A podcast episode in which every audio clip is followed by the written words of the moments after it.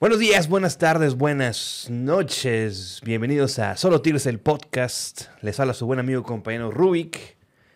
Y el día de hoy, día de hoy tenemos pues, una personalidad.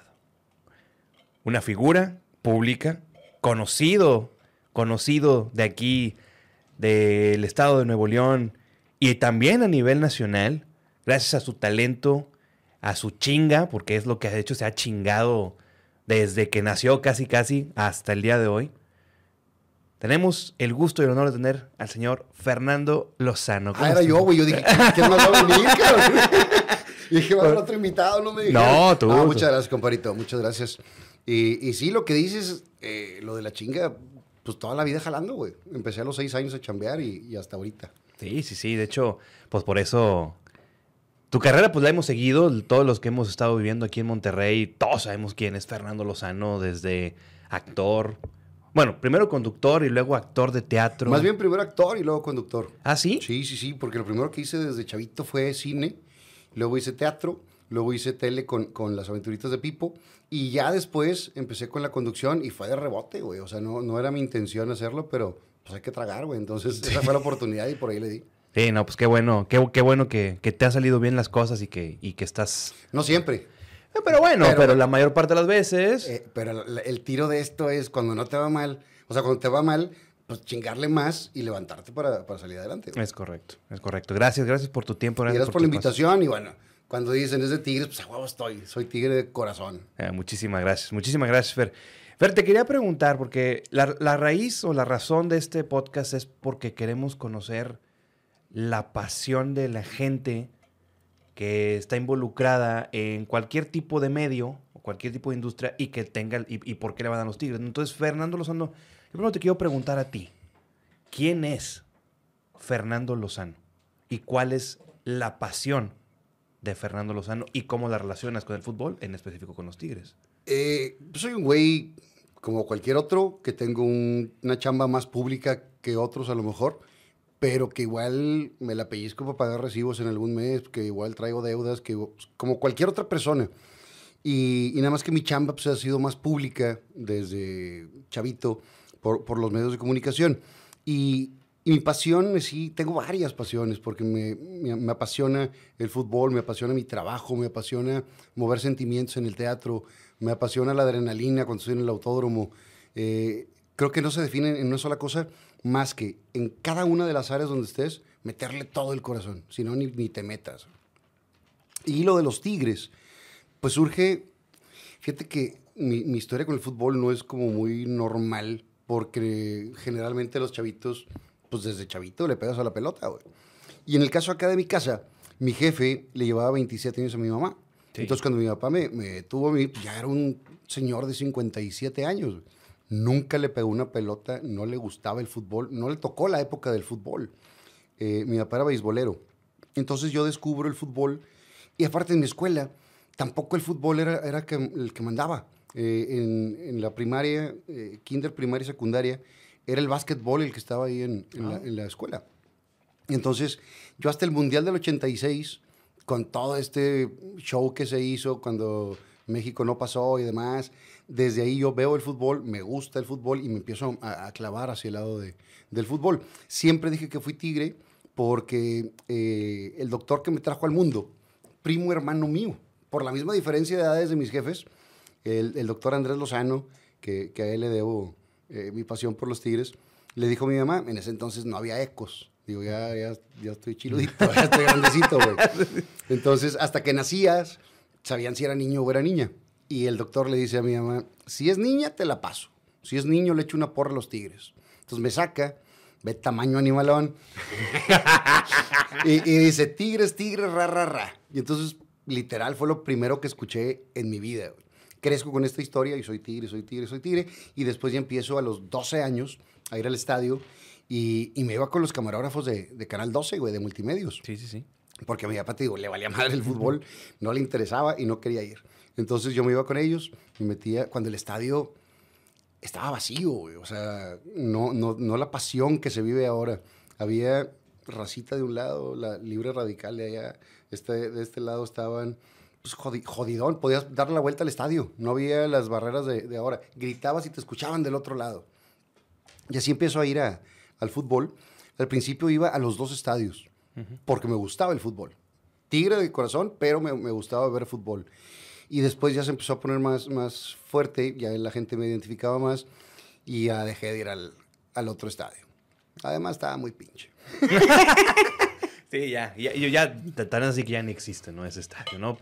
Fer, eh, entonces a ti te, o sea, tú me dices más o menos que fue en el 86, 87 que te has desaficionado ahora sí. Sí, y empiezo a jugar o sea, fútbol y empezó a entrenar de duro, güey. O sea, porque la, la raza nos juntábamos a, a jugar fútbol. Ahí en la cuadra había un, un terreno de, de mi compadre Eren Dieck, de la familia, y ahí nos juntábamos a, a jugar. Conozco Terracita y nos vamos atrás de donde está, o donde estaba el Josefinos del TEC. Sí. Había un estacionamiento. Y ahí jugábamos fútbol, la- era la la canchita. Y me puse a darle duro. Entreno también con Milo Cruz y me meto a, estuve en la Liga de Profusoc, estuve en la Petrolera. eh, empecé a pegarle muy duro. Ya en la prepa sigo jugando. Yo quería ser futbolista. Ah, ok. O sea, tenía la idea de, de- de pegarle machín. Fui campeón goleador en la prepa del TEC y, o sea, sí, sí, sí jugaba dos, tres, güey.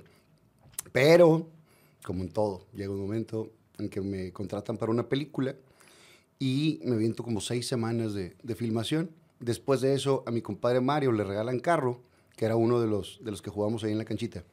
Y entonces el sábado y domingo, en vez de jugar fútbol, pues nos íbamos de rol, güey.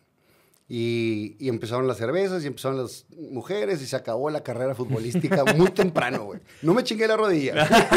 no me la chingué, pero pues sí me gustó más el, el otro lado. ¿Y, cómo, ¿Y esta película cómo se llamó? ¿Cuándo Esa salió? última que hice, cuando, cuando pasó esto, se llamaba Deudas, eh, no, Al caer la noche. Al caer la noche. Al caer la noche con Sergio Goyri, eh, estaba mi compadre Rodrigo Vidal y estaba, ¿quién más salía ahí? Saura Espinosa, de las películas mexicanas de, de la época que, que hacía Don Orlando también, que paz descanse. Buen reparto, ¿eh? Sergio Goy. Ahí. Sí, bueno, la primera película que hice, güey, yo salía con Rosa Gloria Chagoyán, Lola la trailera, Sí, sí, sí, sí. Fernando Almada, yo salía de hijo de Jorge Rusek y Ana Luisa Pelufo.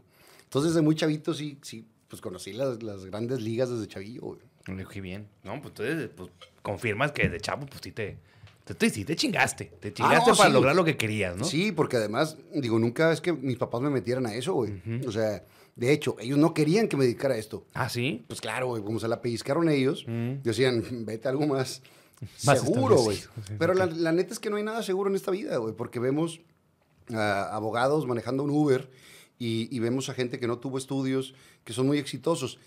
También hay que definir qué es el éxito. Porque para mucha gente el éxito es tener lana y para mí no es tener, eh, eso no es el éxito. Para mí el éxito es pegar la cabeza en la almohada y dormir tranquilo, güey. Ese para mí es el éxito. Ser feliz. Sí, Buscar la definitivamente- felicidad. ¿no? Definitivamente. Y no la encuentras nunca al 100%, pero siempre que los- la, la curva sea hacia arriba y no, no vayas hacia abajo. Sí. Y al día de hoy tú Yo estás me la paso con madre, yo soy bien feliz. güey. Qué bueno. Con todo y altibajos que, que tiene la vida y, y, y te digo, hay rachas donde tienes más lana, hay veces cuando no traes y pides prestado, como todos pedimos prestado, o sea, Sí, sí, como sí. todos nos ha pasado, güey. Y, pero siempre tratando de que sea hacia arriba y no hacia abajo. Qué bueno. Y hablando de este estado de felicidad, ¿cómo, cómo le hacías? Porque pues, te tocó una época terrible cuando te hiciste aficionado de los Tigres, del 87, 88. Tocó una cosa espantosa, güey. No, qué co- Entonces, ¿cómo le hacías para poder...? Yo creo que eso, eso también te va enseñando para la vida, güey, porque si aguantas eso, aguantas cualquier cosa, güey.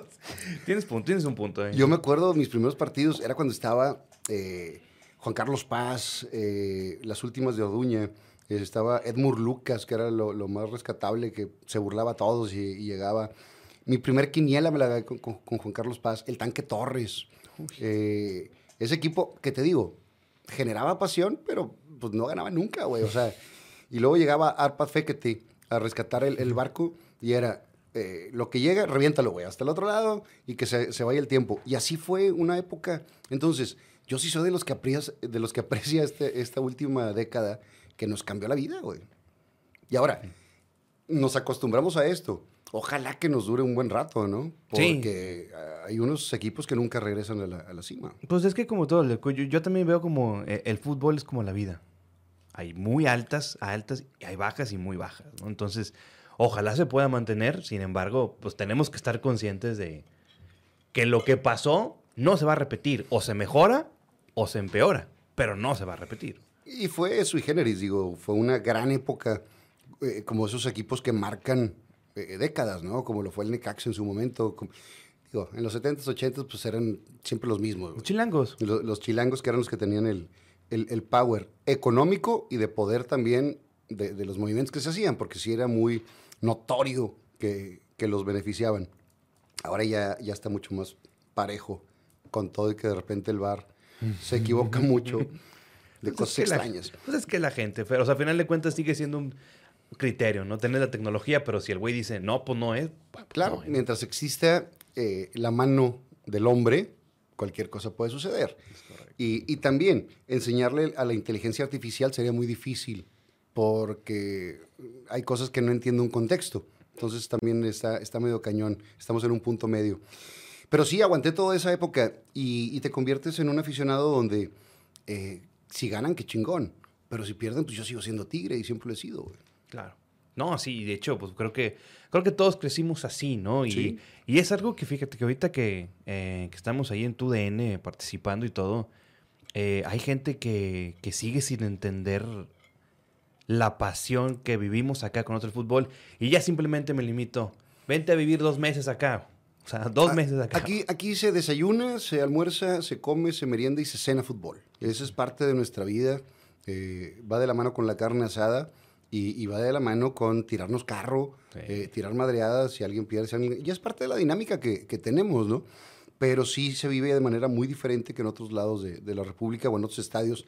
Hay estadios muy pasionales también, pero yo no he visto ninguno como el de nosotros. Sí, no. La verdad es que yo, yo tampoco. Yo tampoco. Y eso que, que yo sé que tú también has viajado, que hasta chamba has dejado por ir a ver a los tigres, sí, por ¿no? supuesto. Y, y he estado en la jaula con toda la raza de, de los libres y he estado por todos lados. Porque cuando te gusta, digo, pues haces lo, lo imposible. Me acuerdo del viaje a, a San Luis, la invasión Ah, ahí estuvimos a, también. sí, a sí. San Luis. Y yo andaba crudísimo. me fui con, me invitó, me dijo Fer Palacios, Sí. güey, tenemos un autobús, ¿te quieres venir con nosotros? Le dije, jalo, güey, vámonos. Llego crudísimo. Yo dije, me voy a dormir en el camino. No, No contaba con que cantaban todo el camino, güey. Su madre. Y yo así, güey, muriendo. ¿No la conectaste ahí? No, no, no, no, no había manera, güey. Estaba muy, o sea, hasta sí estaba muy madreado. Y ya que termina el, el partido, le digo, el, el chofer nada más a uno. Y le digo, oye, ¿y si me prestas el camarote acá abajo, güey? O sea, ya es que tienen ahí. Y dice, pues dale, güey. Y entro, una madrecita así de este tamaño, acostado como si fuera eh, sarcófago. Sí, sí, sí, a huevo. Y me dice, mira, si quieres hacer pipí, y me dice, hay una botella ahí de dos litros, ahí mero. Si quieres hacer del dos, güey, le pegas hasta que te escuchen. y me fui ta- acostado ahí todo la- el regreso, que, que bueno, fue muy cansado la, la chinga, porque eran muchos autobuses. Entonces no, no era tan libre el camino, ¿no? Hubo, hubo un rato así medio parados en la carretera, pero estuvo con madre. Son experiencias que, que no se olvidan. Entonces nunca, o sea, entonces me puedes decir que tú, como por ser figura pública, o sea, nunca sentiste un trato especial. O sea, tú siempre fuiste uno más ahí. Sí, pues es que, güey, soy uno más, güey. Y, y cuando tengo, o sea, literal, hablarle a Yanis, compadre, consígueme boleto, güey, para entrar.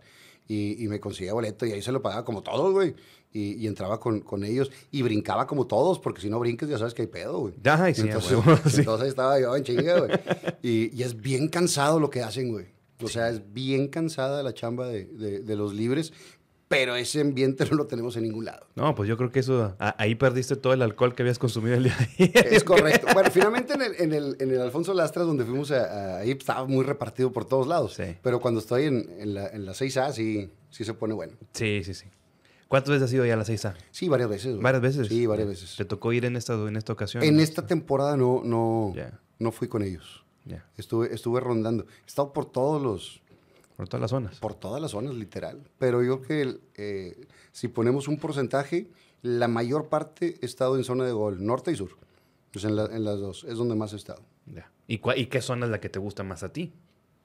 Ah, no, pues me gusta el palco, güey. O sea, de gustar me gusta el palco, estás padroteando.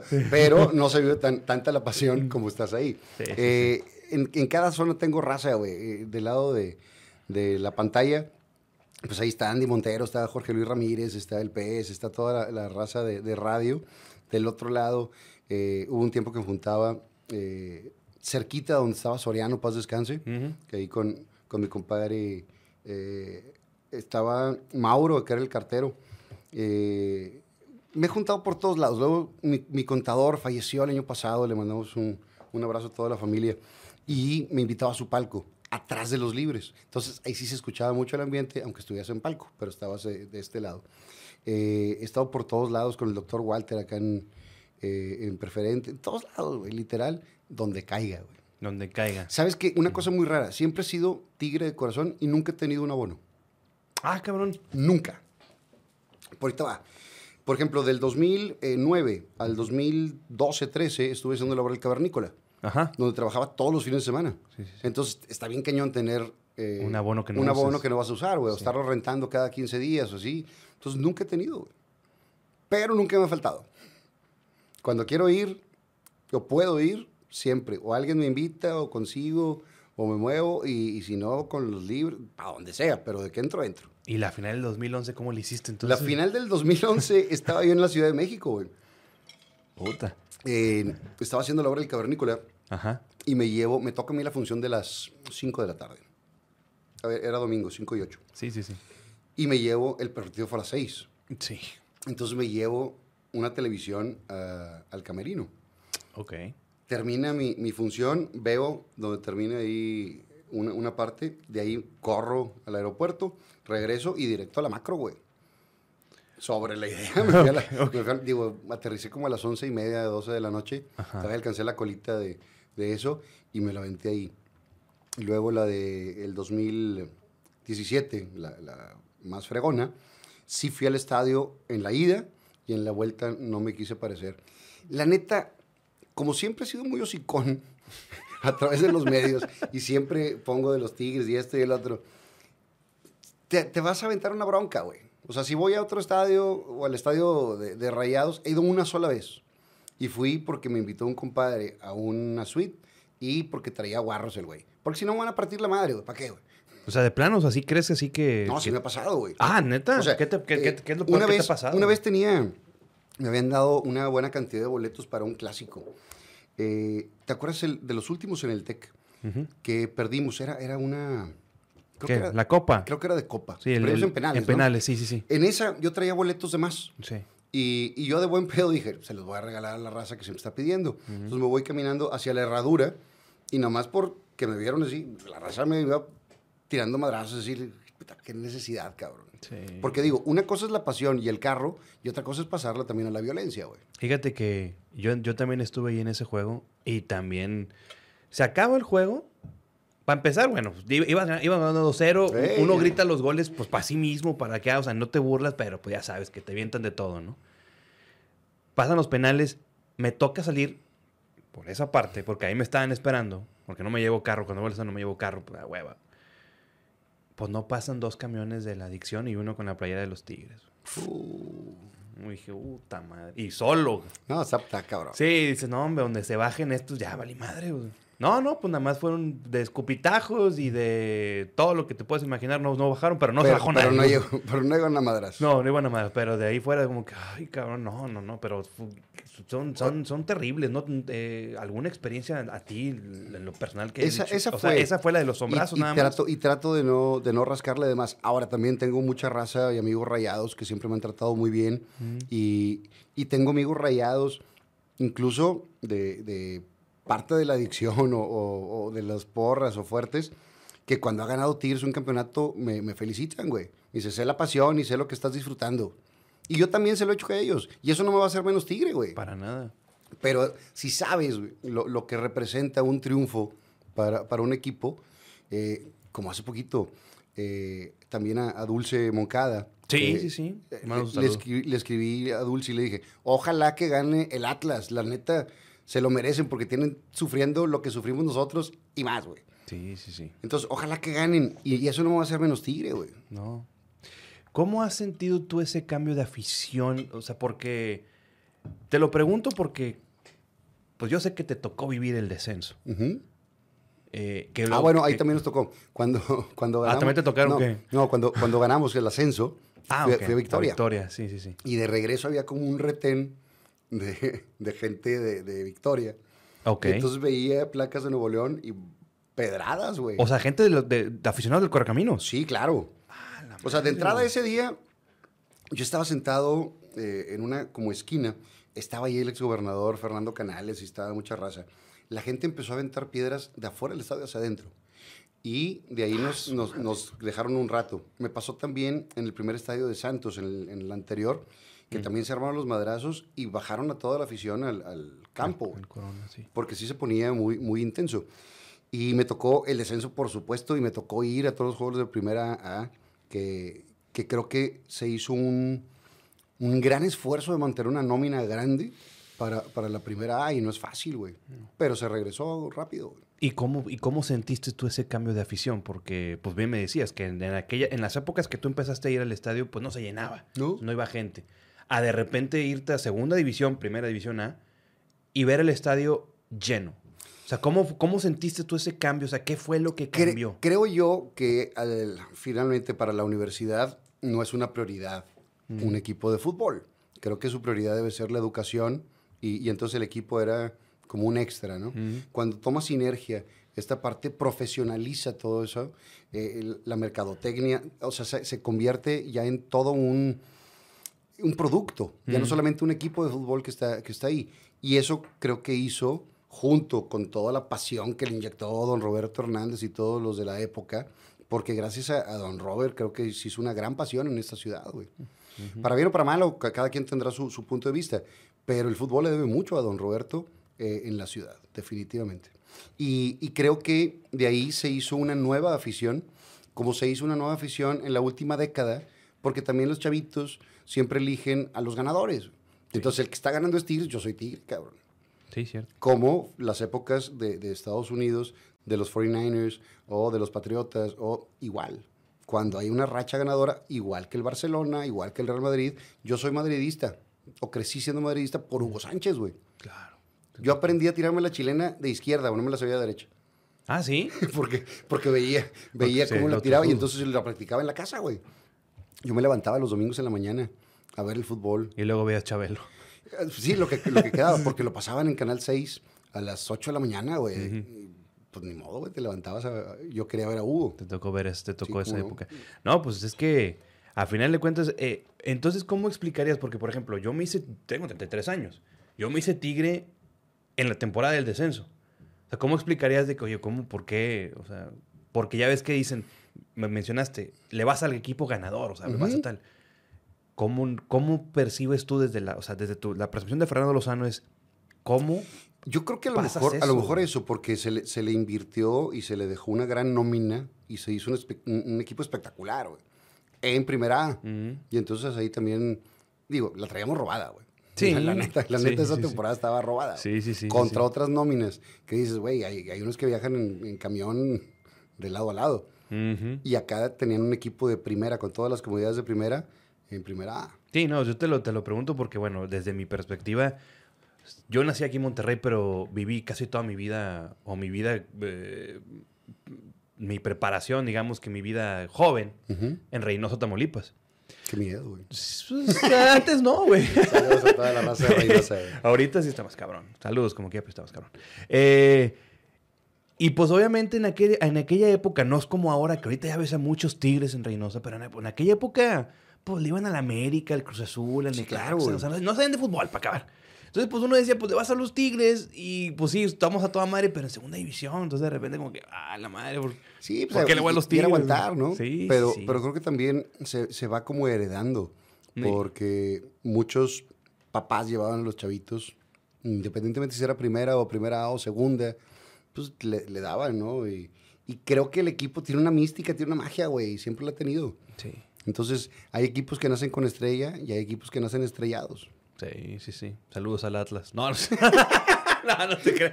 No, no, no, no sé. Yo deseándole el bien a Dulce, güey. No, no, sí, el bien está, el bien está. Lo que pasa es que, no sé cuándo lo vean, pero estamos a uno, aquí en estos momentos, estamos a unos días de que, De que sea la gran final. de que sea la gran final donde el Atlas está jugando en estos No sabemos qué vaya a pasar, si va a ser campeón o va a ser otra cruz azuleada. O va a ser otra, o, Atlas, o, o- o va a perder a lo Atlas, A ¿no? lo Como Atlas. dicen, ¿no? Entonces, vamos a ver, esperemos que les vaya, que les vaya bien por el bien de, de, pues, de su afición, ¿no? Porque sí, sí han sido muy, muy, muy golpeados. Volvemos ahor- ahorita ya a la época actual, donde pues bueno, te tocó el campeonato de Ciudad Victoria con Madrid, ya estamos en el ascenso y otra vez vienen estas épocas y todo, ¿no? ¿Cuál fue la final? Eh, yo, bueno, sí. ¿Cuál fue la final que más has disfrutado? Que dices, hijos de su madre, esta, esta me gustó más. O sea, ¿cuál fue? Y definitivamente la 10, 12, 17, güey, fue... Es histórica y pase lo que pase, y si nos llegan a ganar una, eh, los primeros fuimos nosotros, güey. Eh, Eh, o sea, pase lo que pase. La, te digo, fui al- a, la, a la ida con ese frío que estaba impresionante, pero con, con mucha, pues con mucha emoción. Después de ahí, al día siguiente me voy a Cancún, eh, el día 8, y regreso el día 10 de, Sí. de diciembre, y no quise ir al estadio, lo vi en mi No. casa. Y llegaron amigos a, a la casa, y bueno, me puse un pedón ese día, pero de, de- de grandes ligas, o sea, yo bailaba en mi casa, brincaba, subía, bajaba escaleras, eh, corría por las caballerizas, nah. brincaba la, la red de la cancha de tenis, nah, una casita, güey, una casita normal. Pero sí estaba muy feliz. Y luego llegó ese día eh, Pliego Villarreal de Kinky, Ujú. que, que es rayado, pero pues, son de esos güeyes que pues, te tocó, güey, y felicidades, ¿no? Total, me dormí como a las 5 o 5 y media de la mañana y tenía programa a las 9, güey. Hijo de su madre. Y, y tenía que ir.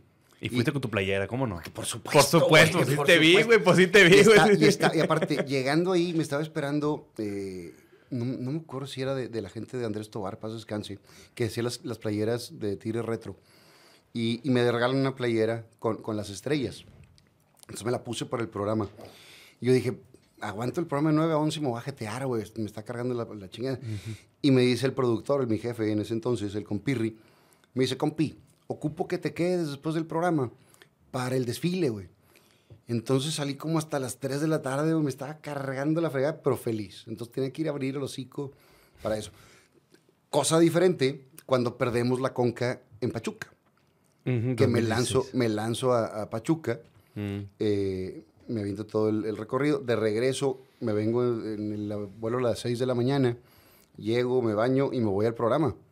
Y, y perdido está más cabrón. Sí. Porque cuando llegas ganado, pues, llega- llegas con la motivación de abrir el hocico. Pero perdido a recibir los madrazos, güey. Eh, sí, Y sí, no con Pachuca, güey, que el... Qué chinga, güey. Nos traen de... No, sí, sí, nos traen de encargo. Sí, sí, sí, ya sé. En, ese- en esas instancias sí. Otra final que viste en el estadio fue, fue la, fue la del 2015, ¿no? Esa sí fuiste al estadio. Sí, claro. Allá, allá en CU. Fui a, la, fui a la de Pumas. ¿Y cómo te fue ahí? Porque también la afición es bravísima, güey. Sabes que yo desde la... Estuve viviendo mucho tiempo, o buenos años en México. Y cada vez que iba a Tigres, eh, generalmente iba al estadio. Me di cuenta cómo funciona el estadio de, de CU. Y, y si no estaba con, con, la, con la banda de los libres, no me llevaba playera, güey. O sea, ahí sí de plano, ¿para qué te metes en broncas, güey? ¿Para qué vas y le rascas los huevos al tigre? Sí, huevo. Entonces, eh, si iba a ir con, con la raza, sí me iba con, con playera. Y estuve algunos eh, juegos ahí. Pero el día de la final, estaba yo, me llevó una playera normal, güey. Estaba junto con la raza de Pumas, güey. Entonces sí los canté para adentro los, los goles ese día. De hecho, estaba con un compadre, con Jero Sada, que es rayado, pero vive allá mi compadre, y, y fuimos al, al estadio. Y al principio le digo, güey, debería meter un golecillo y para que se ponga bueno este pedo. Y cuando se empieza a poner, dije, no, ya no, güey. O sea, Mm. Ah, era broma, güey. No es cierto, güey. la sufrí de a madre sin poder expresar los sentimientos para evitar los madrazos, pero la disfruté con madre también. Sí, no, esa final sí, hijos de su madre. Digo, yo la. Yo, a mí, cuando me han dicho, oye, vamos a CU, a México, no, de ahí sí digo que no. Aparte porque juegan a mediodía, que qué chinga. Sí, sí, sí. pero, está- pero la raza sí es muy brava. es muy brava la, la raza de ahí. eh, y luego no puedes entrar con cintos. o sea, es un- todo un espectáculo ahí, pero he, he ido varias ocasiones a, a CU. Siempre sin playera. Nada más con, con la raza de los libres, sí. Sí, pues sí. Ahí los- Sí, pues somos muchos. Y, y finalmente sí. también te resguarda la policía, güey. O sea, Claro. también ellos mismos te, te dan seguridad. Claro, claro. Sí, esa final sí estuvo. Estuvo crítica y cardíaca. Y ahí no agarraste el pedo. Yo sí lo agarré bien duro, güey, porque dije, no, hombre, no mames, casi no la sacaban. Después de eso. Güey, es que venden la cerveza que no me gusta, güey. Ah, estadio, sí, sí, sí, sí, Y aparte, no sé por qué. Bueno, es que estamos acostumbrados a la cerveza muy fría. Mm. Allá cerveza templada no está chido. No es que no saben qué No, pedo. no, no, no, no, no, saben, no, la no, neta, no no. saben. Sí, sí, sí. Entre no. que sabe fea la cerveza y, Y eh, ca- caliente, güey. caliente. No, güey. No, no. Sí, no, es que qué mugrero, ¿no? Ojalá que se alivianen. No creo. Ya, ya, ya, ya lo traen de cultura. Entonces, saludos, no, pero ya lo traen de cultura esa, esa situación. Entonces, Fer, porque sí quiero, o sea, preguntarte, ¿con quién has sentido como que más esta química tigre, ¿no? De decir, tengo una, o sea, esta es mi pareja explosiva, mi dupla, así que tú dices, no, porque, por ejemplo, te veo a ti, yo te veo a ti y puedo decir, ¿sabes qué? A lo mejor lo, a, Fer lo, a Fer lo puedo equiparar con, no sé, María Julia La Fuente, ¿no? O sea, que ya ves que trae ahí Sí, sí, un sí. movimiento y un show tremendo, ¿no? Entonces yo ahí como que te puedo equiparar. ¿Nunca hiciste algo así con ella, con los Tigres? Así como algún... Cuando estuve con María Julia, lo que pasa es que eh, yo estuve con María Julia del 98 al 2002. Mm, Y, y en ese momento, digo, aparte de que los Tigres estaban muy jodidos, pues no hay tantas cosas en redes como para recordarlo.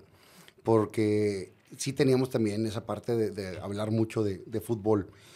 Y, y después de eso, pues creo que no hay tampoco otro referente así de los medios que sea tan tigre o que esté tan casado con los Tigres, no.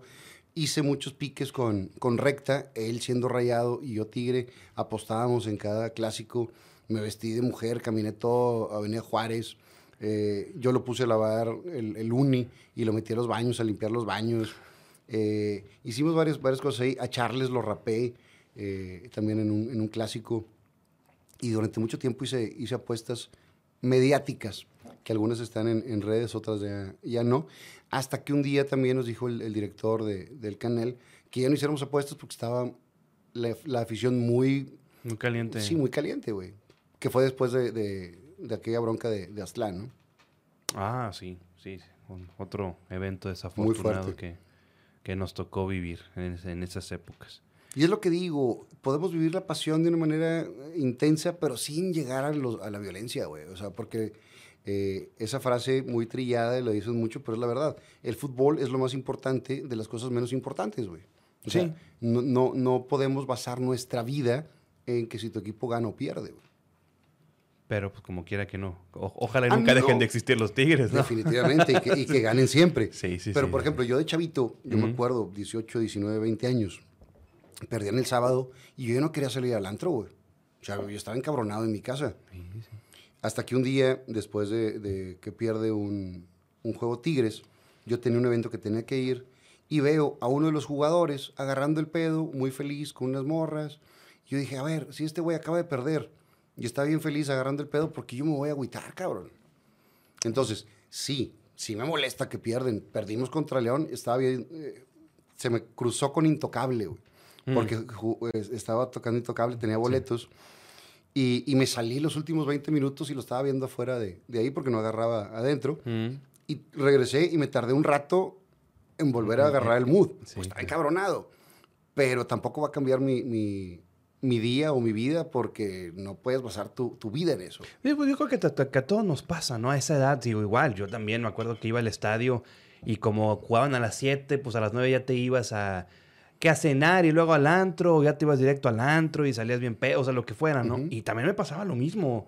Y sobre todo, no sé si te acuerdas de esa época donde, cuando debuta Enrique Palos, que tenían como 12, 13 partidos sin ganar y ya, o que viene Mario Carrillo, que ya Sí, se ha ido sí, todo. sí. O sea, eran todos los pinches fines de semana que... Todo, todo la pasabas de la chingada. Sí, o sea, tú dices, no, hombre, no, José. Y hasta que ya llega un punto en que tú dices, no, cabrón, ya. O sea, no, no, no puedo. O sea, no, puedes basar tu vida en eso. Sí, sí, sí, sí. sí. Ni, ni tu felicidad, ni tu tristeza. Digo, sí te va a molestar que pierda tu equipo, lógicamente, pero tampoco puede cambiar o modificar tu vida entera. güey. Eso, y, y cómo le haces entender eso a la gente? Porque ahorita la gente está tan metida más Sí, que antes. totalmente. Ahora, eh, también creo que el, el fútbol es un desahogo social muy cabrón. Mm, Y, y mucha gente que a lo mejor no tiene eh, otra manera de exteriorizar las broncas que trae, lo hace a través del fútbol. Pero pues hay que llegar a un, un punto medio, ¿no? Y no toda la gente lo entiende y cada quien lo vivirá de su manera. Y eso es lo más difícil, ¿no? El punto medio. O sea, eso es lo más difícil de llegar. Y no solamente en el fútbol, en la vida. En la vida. En la vida entera. En la vida. sí. Porque nos vamos a, a los extremos, a los negros, a los blancos, y hay muchos tonos de gris. Y, y hay que estar también en, en eso para nuestra tranquilidad, güey, no estar cargando cosas que no son de nosotros. ¿Y alguna experiencia que tú me puedas platicar, Fer, que tú digas que, que fue un parteagua donde tú dices, empezaste a encontrar ese, equilibrio. Yo creo que fue esa, ¿no? De, ver al güey agarrando el pedo muy tranquilo. Dije, a ver, este güey es su chamba. Perdió, no jugó bien, está agarrando el pedo, está con unas viejas y bien buenas además. Y, yo estoy encabronado por lo que él hizo. ¿Para qué me encabrono? Digo, yo vivo mi vida y eso es un extra que me, va, me dará satisfacciones y me dará tristezas, pero no va a basar mi vida en eso. Y aún así, pues, claro que brinco y festejo y demás, pero no va a modificar mi, mi esencia, ¿no? Sí, porque, eh, y, y, eso es muy bueno, pero como te digo, lamentablemente, y lo menciono, ahorita es, eh, eh, encontrar ese punto, o sea, es muy difícil, ¿por qué? Porque ya ves el mame que traen en redes sociales de que no, es que si no lo sientes es que eres menos tigre y que no sé qué pedo. O sea, y no es cierto, cabrón. O sea, cada quien vive el fútbol, cada quien vive su pasión por los Tigres como, como quiera. Y yo no he visto la regla o, el, sentir el metro para checar dónde está la medida, quién es más tigre o cuál es, o, cómo se mide ese pedo. Porque es de percepción. ¿Dónde están los mandamientos? Claro, sí, sí, sí. Entonces cada quien dirá, yo soy más tigre o no, cada quien que lo viva como quiera. El pedo es que no interfiera con tu vida diaria. Que el güey no llegue y se desquita con su esposa porque perdieron los tigres. O que le ponga un madrazo al niño porque perdieron los tigres. Tampoco se vale, güey. Pero pues también, y, digo, sí, el fútbol te provoca eso, pero yo creo que ahorita por la situación en la que estamos, porque no, no sé cuándo nos vean esto, pero ahorita estamos viviendo una situación de pandemia, de COVID-19, pues como que todo se, todo se, se, acomodó para que sea una tormenta perfecta, ¿no? O sea, el, entre que estar encerrado quizá de cuánto tiempo y la incertidumbre. Y si es un desahogo. Sí, sí lo es. Por supuesto. Igual que la lucha libre, que vas y mientas madres y sabes que eh, el rudo no es tan rudo como, o sea, sale y es una persona igual que todos, pero eh, el chiste es eso, que te desahogues ahí y no eh, donde no debes. Y eso lamentablemente creo que ahorita se está viviendo más de que te desahogas donde no debes. Y es, por ejemplo, en el área de la televisión que, estuve mucho tiempo, eh, los otros canales o los conductores de otros canales, pues sí, competimos contra un rating, pero no son mis enemigos, güey. O sea, igual que en el fútbol, el, equipo contrario, pues sí, le quieres ganar, pero no es tu enemigo el otro güey, porque ellos terminan y se van a un asado, güey de los dos equipos sin ningún pedo. Y acá nosotros peleándonos, dices, ¿cómo está el pedo? Hay que, hay que ser, ser conscientes con eso. Y, y me ha pasado de, de, gente que le deja hablar a su familia, güey. Dice, espérame, no, no va por ahí, ¿no? Sí, no, es para tanto. es, es, para disfrutarlo, no para sufrirlo. Es. Entonces, ¿No tienes planes ahorita de regresar a televisión? Pues ahorita estoy clavado con las redes y la neta... Eh, con el podcast que se está yendo muy bien, ¿eh? Con, con, este programa de Fernando Lozano Presenta, que aquí lo traigo. Ahí está, comercial. Ya de pasada, ya de pasada aquí está. Síganme en Fernando Lozano TV, tanto en YouTube como en Face. Correcto. Y la verdad es que yo estaba muy renuente a hacer redes. ¿Por? Pues porque crecí con la televisión, güey. Entonces somos animales de costumbre, ¿no? Yo, yo crezco con mi papá viéndolo en la tele. Después yo empiezo a hacer tele. Toda mi vida haciendo tele. Entonces la parte de las redes yo la, la, tenía como... Un poquito ahí. Pues sí, como que no, no le quería entrar. Sí tenía redes, por supuesto, como todos, pero de una onda más de socialitos, de subir eh, cuando iba al pedo, cosas por el estilo, pero no de generar contenidos. Y luego fui a un, a un programa con, con, Miguel Ángel y veo el madrazo que es eh, las redes y, y, que está cada vez más diversificado, tanto en medios tradicionales como medios digitales. Y entonces, eh, por circunstancias, le, entro y la verdad es que está muy cañón. Esto, esto podemos platicar mucho más abierto que en la televisión. Eh, lo puedes poner a la hora que tú quieras, cosa que en la televisión eh, se, está, se, está, se está quedando atrás en ese sentido, ¿no? Porque antes se juntaba la familia, yo me juntaba con mis papás, con toda la familia, los viernes a las 8 de la noche para ver Reportera del Crimen y mm. para ver patrulla motorizada y cosas por el estilo. Y ahorita tú puedes ver lo que tú quieras a la hora que tú quieras.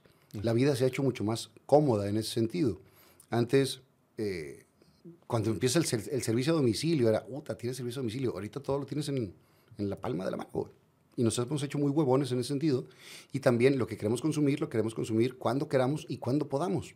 Entonces, la televisión abierta se ha quedado en ese sentido. Yo creo que va a terminar siendo on demand, o tiene que ser, al final de cuentas, on demand, para poder eh, emparejarse. El lenguaje que se utiliza en la televisión eh, es mucho más cerrado a lo que podemos hacer en redes. Y, llegas a partes donde con la televisión abierta a lo mejor no llegarías. Porque yo ahorita tengo eh, en mi programa o en mis seguidores un 13%, más o menos 14% de Estados Unidos, que eh, Televisa Monterrey no llegaba a, Estados Unidos en ese sentido. Entonces penetras por otros lados, llegas a otros lados y, te conoce gente por, por, otros lados y se genera también una interacción y un contenido diferente. ¿Cuál ha sido como que ahorita la, la, la, experiencia más bonita que has tenido ahorita con, tu, con tus proyectos de redes sociales?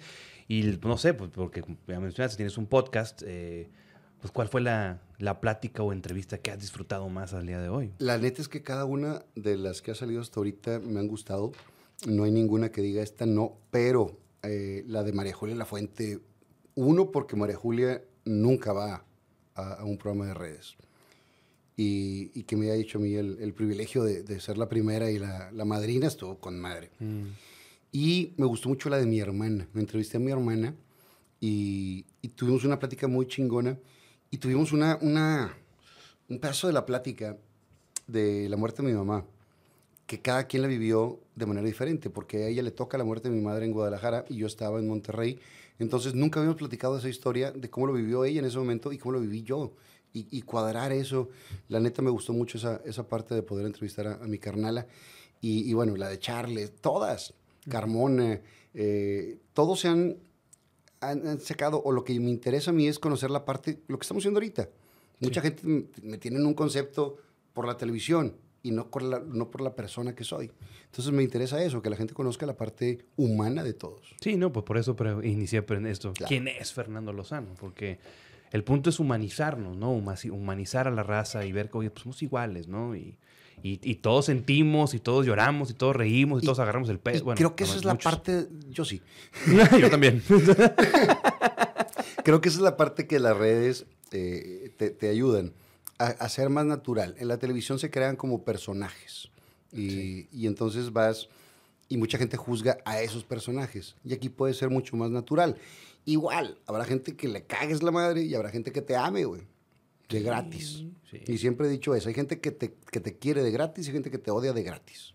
Pero es que también, es que, y, si te das cuenta en redes, pues es que en redes también te puedes dar cuenta muy rápido. Es decir, hay gente que dice caca y te ríes, y hay gente que dice caca y la huele. Claro. y pues, eh, yo creo que la gente sabe diferenciar eso. Yo en lo personal, cuando he visto tus redes, pues el hate que recibes es obviamente de, los tigres o algo, de que, eh, ya ves, pinches tigres, no sé qué, o te la Pero nunca he visto algo eh, fuera de lo común que digan, no, Fran es un pendejo. No, de, de, repente habrá alguien encabronado o así, pero en general la, la, raza me ha tratado muy, muy chido. Y, y cuando me tiran algún hate, yo recibo todas las críticas constructivas que quieras, menos las ofensas. Para mí las redes sociales es una extensión de, de, de ti, de tu casa. Y tú abres las puertas y dejas entrar a la raza. Si alguien llega a tu casa, que tú le abriste la puerta y se mea en la sala, pues lo vas a sacar a la chingada. Igual en las redes, si alguien no tiene un comportamiento que sea... Eh, te puede discutir, te puede debatir, pero en donde empiezan las ofensas, vamos a la fregada, no, no, hay por qué recibirlo. Y hay mucha gente que pasa lo mismo, así como lo, hablamos del fútbol con las redes sociales, que tira hate como deporte, güey. Sin eh, yo, en lo personal, si no tengo nada bueno que decir, no escribo nada. Hay muchas personas que no son de mi agrado profesionalmente o políticos, pero no vas a gastarme escribiéndoles hate. ¿Para qué, güey? No, no llegas a nada. Es como eh, querer tomarte un veneno y que le haga daño al otro, güey. No, pues está cabrón. No, no va a pasar. Sí, no, o sea, lo utilizan como un desahogo, sin embargo, eh, eh, bien lo dices, o sea, te estás afectando a ti mismo porque no te va a leer. Y si te lee, no te va a contestar, a menos que lo agarres en un minuto y ya te dio a ti tus 15 minutos de fama porque te, porque te contestó Fernando Lozano que eres un pendejo tú también, o sea. Y, y, la neta, digo, de repente sí, sí me pongo a debatir cuando es plática. Pero si es ofensa, vámonos, a la fregada directo. Sí, no. no eh, tiene caso. Sí, no, pero pues como quiera. Twitter es una jungla.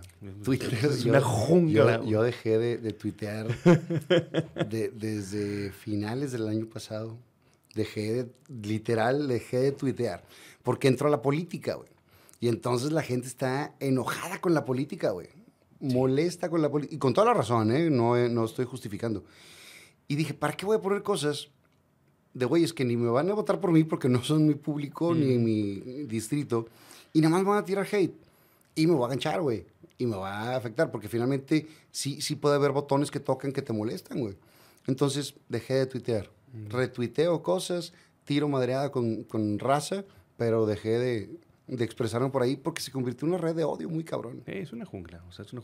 ¿Y cómo te fue en esas... eh, cu- ¿Cuándo estuviste...? En estas últimas elecciones ¿Y por, el, por, por, cuál? por, por Monterrey o qué? estuve eh, por el distrito 11 local. El 11 local tiene una parte de Monterrey, que es la parte del Topo Chico, Niño Ya. Artillero, toda esta parte, y una parte de San Nicolás. Ah, ya. pero tocan muchas colinas residenciales y demás. Entonces, en la parte de Monterrey me fue muy bien, en la parte de San Nicolás me fue muy mal. Ya. Sí, no, es que como yo, yo vivo en la, en la parte nueva de García, allá Cumbres... ¿En Cumbres y Camole? Cumbres Coahuila.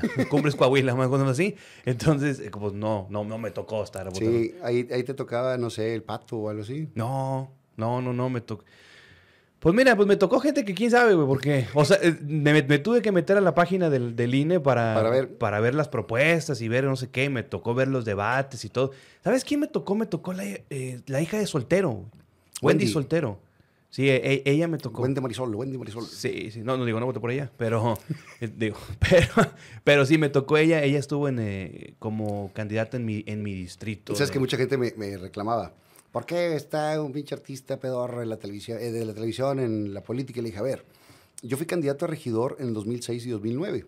Nada más que en ese entonces no estaba en las redes. Ujú. Entonces no había esa eh, apertura o esa información para la gente. Le dije, esto no es nuevo. Y tanto el cabildo, los regidores, como el Congreso es una representación social. Y creo que tiene que ver, yo digo, ¿por qué la comisión de- del Congreso de Cultura, donde se maneja todas las áreas de, de la cultura y el teatro y esto, va a estar manejada por un abogado o un politólogo? Pues por eso está la cultura como está, güey. Es como si metieran en la parte de deportes a un ingeniero eh, físico industrial, güey. Dices, no mames, ¿qué tiene que ver con esto, güey? Por eso tiene que haber una representación social eh, en las dos partes. Y por eso le, le entré. Y la verdad es que fue una, una gran experiencia el caminar por todas las, las calles. Me partí la madre. O sea, caminé muy cañón todos los días. Recorrí todo mi distrito en la parte de Monterrey y una parte de San Nicolás. Y ver las necesidades y ver cómo les han fallado en muchas ocasiones, sí está muy cabrón. ¿Lo volverías a hacer? Sí, por supuesto. ¿Por qué, Sí, par- por por qué supuesto. partido entraste? Por el partido en medio.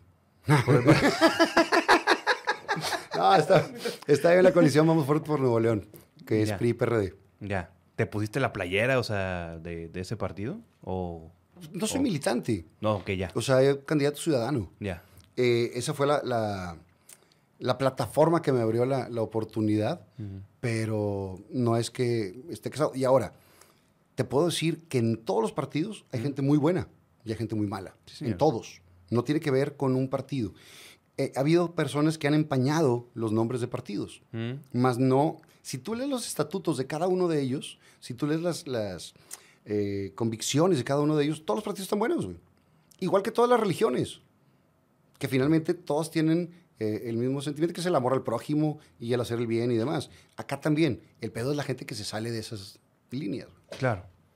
Claro, claro. Digo, te pregunté lo de la playera porque es que me, me llamó mucho la atención la playera que traes puesta. Si los- lo- por los que no lo están viendo, Fer trae la playera de La Libertadores. Libertadores del 2006, donde participó Chaco Moreno, que pues, Ah, fallece- falle- falleció en- hace poquito. Y esta que es la playera de Veiga. Sí, sí, sí, vi que la tienes autografiada también, ¿no? Esta me la regaló Veiga en un cumpleaños. Eh, por aquí ya está muy madreada, digo, son Sí. 15 años de, de eso. güey. Pero ahí se ven varias firmas, Ahí se ven varias firmillas ¿no? cada vez más. Lo, lo ideal hubiera sido guardarla, güey. Y, y con las firmas ahí, pero no, la, la- la he usado mucho y es de mis favoritas, por eso me la traje el día de hoy. ¿Tienes muchas playeras? ¿Coleccionas playeras? Sí, no que las coleccione, pero tengo de, de muchos años diferentes. No tengo todas las playeras, pero sí tengo una buena cantidad. Ya. Y- Muchas, muchas ganadas en apuestas. Ah, ¿cómo fue eso? ¿Cómo, o sea, ¿Fue con, con rayados o con cualquier equipo? Sí, con cualquier equipo, güey. De que te- la playera Eh, nueva. Tengo un amigo americanista, eh, Uriel, el negro, Pobrecito. y, y le tumbé varias playeras. Juan Ramón Palacios le tumbé varias playeras, a, a toda la raza. Y otras, fíjate que también es algo que creo que he comprado una o dos playeras en mi vida. Y todas las demás o regaladas o eh, compradas co- por otros, Sí, ¿verdad? sí, o en apuestas. Pero yo creo que he comprado una o dos. O sea, entonces po- podrás, podrás decirme que has comprado playeras de, ma- de otros equipos. O sea, más de otros equipos que de ti. Yo creo que sí, para pagar Para apuestas. pagar apuestas, sí. Sí, definitivamente. Qué curioso. ¿Qué Pero sí pues? tengo una buena. No digo, no sé cuántas es lo normal que tenga la raza, güey. Pues no sé, güey. A mí mi mamá la regaló al penal de Reynosa, güey. No ¿Cuántas sabe. tenías, güey? Puta, güey, pues tenía de. Tenía de. Mira, la primera playera que tuve fue la del torneo del descenso, del 96. Y tuve desde el 96 hasta el 2006. Ujú, Todas. Todas, güey. Y todas las regaló. al penal, güey. Ay, cabrón. Sí, porque mi mamá me dijo. Pues yo ya vivía acá en Monterrey y mi mamá me dijo. Oye, ¿vas a venir por las playeras o, o qué vas a hacer? ¿O las regalo? No, sí voy a pasar por ellas. Y pues ya sabes, entre que vas o no vas a Reynosa, que porque el pedo, que porque esto, que porque te da hueva. Y la regaló, güey. Ingas.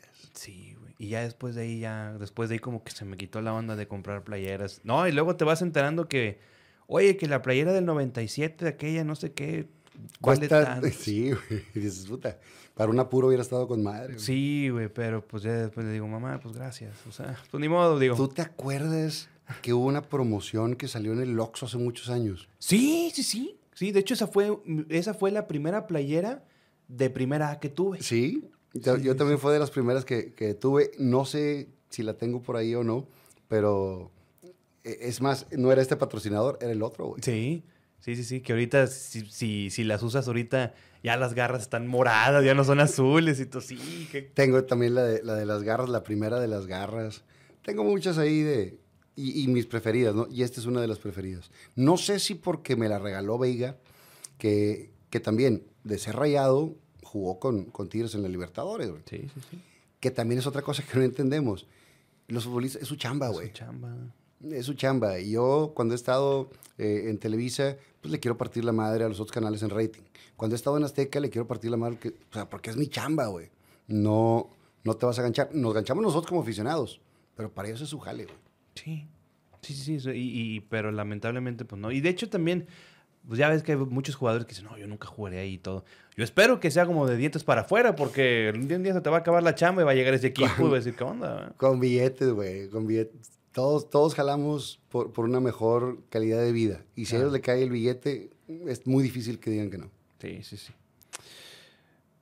Fer, de eh, durante tu carrera como de actor, conductor y todo, has tenido varias frases, ¿no? Varias frases que, que una que aquí la tengo anotada, que porque esta sí me, me llamó la, la- la- la atención y quisiera que me le dieras un poquito de contexto desde tu percepción, porque pues es tu frase, ¿no?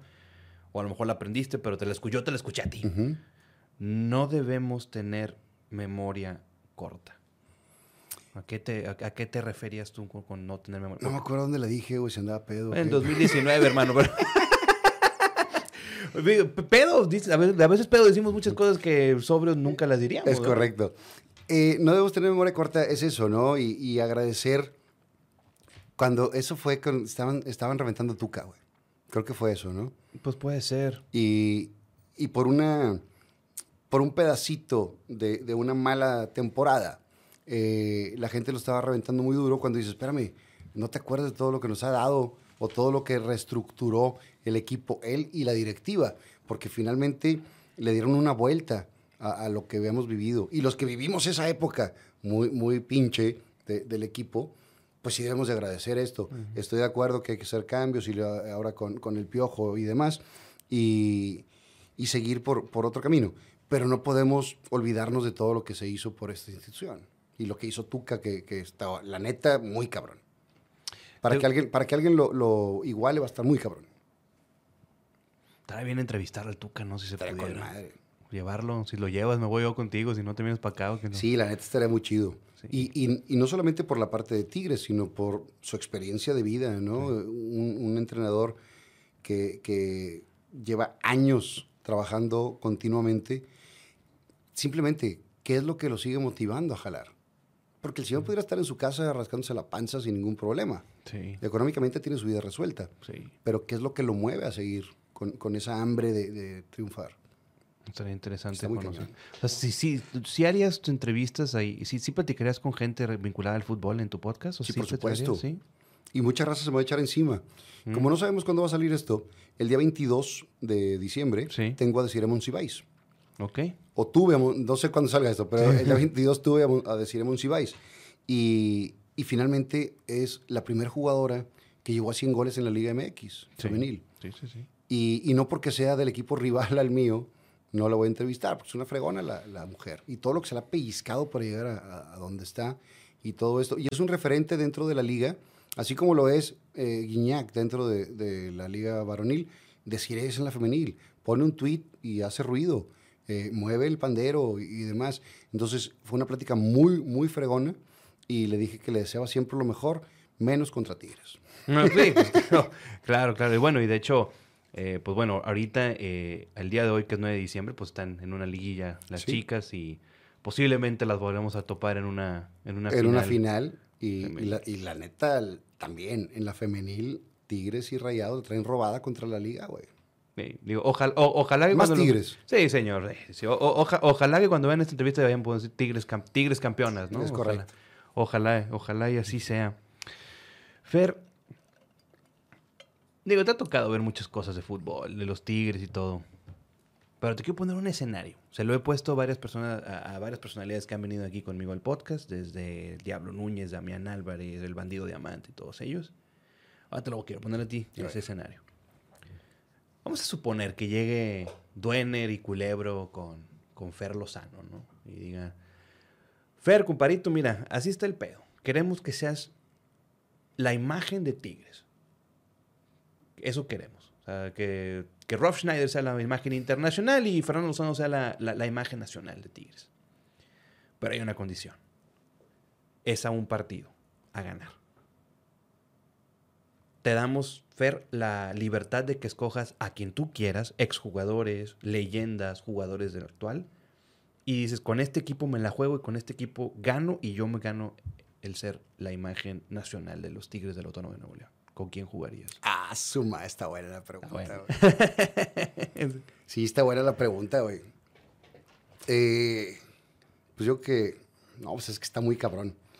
Pero sin Nahuel estaría en la portería, definitivamente. Creo que estaría Juninho, creo que estaría Tomás Boy, eh, estaría Gignac, definitivamente. Me gustaba mucho cómo jugaba. Jugó muy poquito, pero tenía mucha técnica ese güey, JJ Rossi. Uy, cabrón, de los noventas, güey. JJ Sí, Rossi sí, llegó. Como, como superestrella, no la rompió en la liga, pero tuvo destellos muy cabrones en, en su momento. Eh, Aquino, el de ahorita. Ok, o de lateral, ok, va, va, va. El, eh, el Aquino de, de ahorita. Eh, ¿Quién más te podía decir? El Chiquilín Cabrera, güey. ¿Tú te acuerdas que el Chiquilín Cabrera, güey? No me acuerdo de él, güey. Güey, en el ascenso estaba el Chiquilín Cabrera, güey. Walter Daniel Cabrera. Ah, ya, ya me acordé. Era el delantero, güey. Sí, cierto, sí es cierto, tienes razón. Era el que metía los goles, sí, cabrón. Sí, sí, sí, sí, sí, sí, cuando... Estaba muy chavito. Estaba güey. muy chavo, pues sí me acuerdo porque, pues sí me acuerdo que a Nilsson lo reventaban de que no le metía gol ni a, no- ni a una vaca parada en la portería. Entonces tenía que venir Wilson. ¿Cómo no? Sí, sí. Y es que te puedo decir mucho, porque en su, en su tiempo también. eh, ay, güey. Está muy, muy cabrón. Pero yo creo que sí habría una gran cantidad de esta última década, que es la que nos ha dado la, la gloria.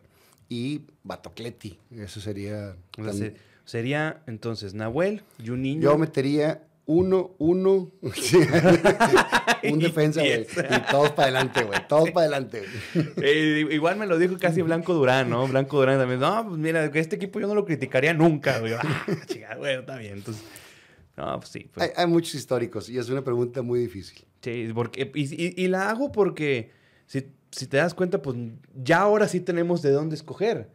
Porque antes, si me preguntabas a mí cuando yo tenía 20 años, Puta, había... te- te- yo te tenía que decir, pues, Diablo Núñez, Walter Gaitán, Tomás Boy, Bartocletti, Barbati. O sea, te Yo tenía nomás, que decir. yo nomás te diría Persicol que no.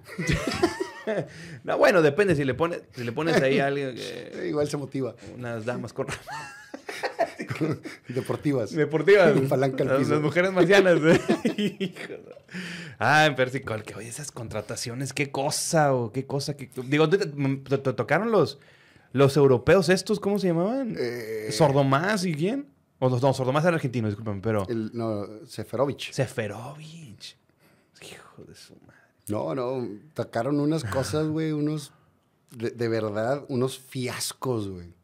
No sé quién se mamó de dinero en, esos, en esas transacciones. Pues no fue este hombre, ¿cómo se llamaba? No, ¿para qué le ponemos marcas, güey? Guillermo Lara. Sí, sí. Guillermo Memo Lara, o sea, pues sí. Y, y venían unos troncazos, güey, carísimos. y, y nunca respondieron. Me acuerdo también cuando vino Gasparini, güey, que, que Gasparini venía de, de muy buenas temporadas y, y unos venían ya de salida. Antonio Carlos Santos, güey, que, que jugó también con, con Tigres, ya también de, de salida. Y unos que ahora reventaban aquí y en otros lados eran estrellas. Que se decía mucho, llegan a Tigres y se ponen a rascarse las pelotas. Y creo que fue parte de lo que hizo eh, la directiva y Tuca de poner disciplina. Y ya no venían a tirar huevo aquí, porque el que tiraba huevo se iba. Sí. Sí, o sea, por, por sobre todas las cosas, aquí tú, o sea, si no jalas, tú te vas, no Sí. se va a ir nadie más, te vas, te vas a ir tú. Y eso es, Y, y eso, esa, esa parte de la disciplina que, que puso Tuca cambió mucho la cara de- del equipo. güey. Sí, y también reconocer que, al menos de la época moderna del fútbol, el primer proyecto a largo plazo que se respetó Sí, fue el de Tigres. fue el de Tigres. Y ya. y se vieron los resultados. Sí, sí, sí. Tan es así que el América lo intentó igualar con Miguel Herrera, que ahora me imagino Miguel- que lo quieren igualar acá la misma gente del América con Miguel Herrera. Sí, pues es el proyecto de, de Culebro. ¿Tú crees que lo logren desde tu perspectiva? Yo ¿Tú crees? No, no si quieres. ¿Tú crees que Ah, no, de querer, por supuesto que quiero. Sí, claro, pues sí, yo también. Cre- creo también que, que el estilo de, de- de Miguel es mucho más explosivo en ese sentido. Y él es más explosivo y creo que tampoco se queda quieto mucho tiempo. Eh, no, no creo que sea de los que va a durar 10 o 15 años en ningún equipo y no porque no quiera hablarme, sino a él le gusta, como- creo que, es mi punto de vista, le gusta más el, el movimiento y estar en, en- en diferentes retos agancharse a un proyecto a largo plazo. Pues ojalá y... Ojalá que lo que sea lo mejor para el equipo. Sí. Algo- Digo, yo tuve mis dudas al principio, muchas, cu- cuando viene eh, el piojo. Nos cayó el hocico durante tiempo y al final el último, los últimos cambios no le funcionaron. güey. Sí, pues es que esa línea de seis que no la... que estoy seguro que no la trabajó. Yo estoy seguro que eso no lo trabajó la línea de seis. Y- Y, y todos los demás cambios, creo que hizo muchos cambios también para, hacia la tribuna, no para el campo, para la tribuna, porque si algo le criticábamos a Tuca es que metía hasta el último, a veces, al- algún cambio y hombre por hombre. Y aquí hubo muchos cambios de irte hacia adelante, de, de arriesgar y demás, que le salieron en muchas ocasiones. Y el día que cambia hacia el viejo sistema, pues nos chingaron. Sí, pues ¿por qué no lo trabajó? Exacto. Esa es la realidad. Sí, sí, sí. Yo, yo también, yo, yo, yo, yo, hasta la fecha yo sigo teniendo dudas. Digo, yo espero también y deseo que, que, que tengan una, una gran época con, con, con, con, esta gente que está manejando ahora el equipo. Pero yo sigo teniendo dudas por el historial de, de Miguel Herrera. Sí, ¿no? por la manera de trabajar y que eh, la historia nos ha dado la razón en cuanto a que primero se, se defiende y luego se, se ataca. No es lo más espectacular, pero es lo más efectivo. Es lo más efectivo. Es que también, y también la espectacularidad es subjetivo, ¿no? A, ti, a mí me pueden gustar las películas de acción, te pueden gustar las, la- las películas dramáticas y no quiere decir que, porque a mí no me gustan tan malas. O sea, Totalmente, pero en el fútbol, pues sí, los, los goles es lo que marca eh, esa parte. Y entre más goles, pues más espectacular. Pero también nos tocó la época de Carlos Reynoso, con el famoso pressing, y que metía seis, pero te metían cuatro, güey. O sea, o al revés, metían cuatro, metías cuatro y te, te metían seis. Sí, sí, sí. Entonces, eh, esa parte, creo que lo que hablábamos ahorita del equilibrio, no irte a los extremos. Sí, me, me- me- gusta ese nombre para, para el episodio. Me el equilibrio. El equilibrio. El equilibrio. Hay una canción muy buena que se llama El equilibrio de Auro Vaqueiro, también para que la busquen. Después Vieja de, de madre. ¿de cuándo es? Ah, pues es noventera también. Ah, Yo pues soy, no yo soy muy, vieja, yo, yo soy muy retro, güey. Ah, pues yo también, pero yo, yo, a mí me gusta más lo, lo de los 80. Yo soy ochentero totalmente, pero eso sí es de... de noventas. Sí, De hecho, mi- mis playlists son ochenteros de madre. sí, sí. sí. Una época curiosa de la música, pero había buena música, cabrón. Sí, Había buena música, la verdad. Creo que también, eh, a lo mejor en 30 o 40 años, la gente va a decir, mira, esa era buena música, ese Bad Bunny con esa... sí, pues quién sabe. Y lo he platicado también con, con, con Chavana, lo platiqué en mi programa. Mi papá en su época también fue muy criticado, porque era el que hacía el bullying en ese entonces, que era madreada, Mm. o que hacía burla, o que tenía un humor más negro o más ácido. Y al paso de los años dicen, esa era buena televisión, cuando en su momento fue muy criticado. Entonces, dentro de muchos años dirán, ese muchacho, Chavana, era muy bueno. Así pasa, güey. ¿Tú que alguna vez en tu vida quisiste igualar lo que, lo que hizo tu papá? No, o- o- definitivamente no. Entendí muy, muy, muy chavo, lo entendí, que cada quien tiene su camino.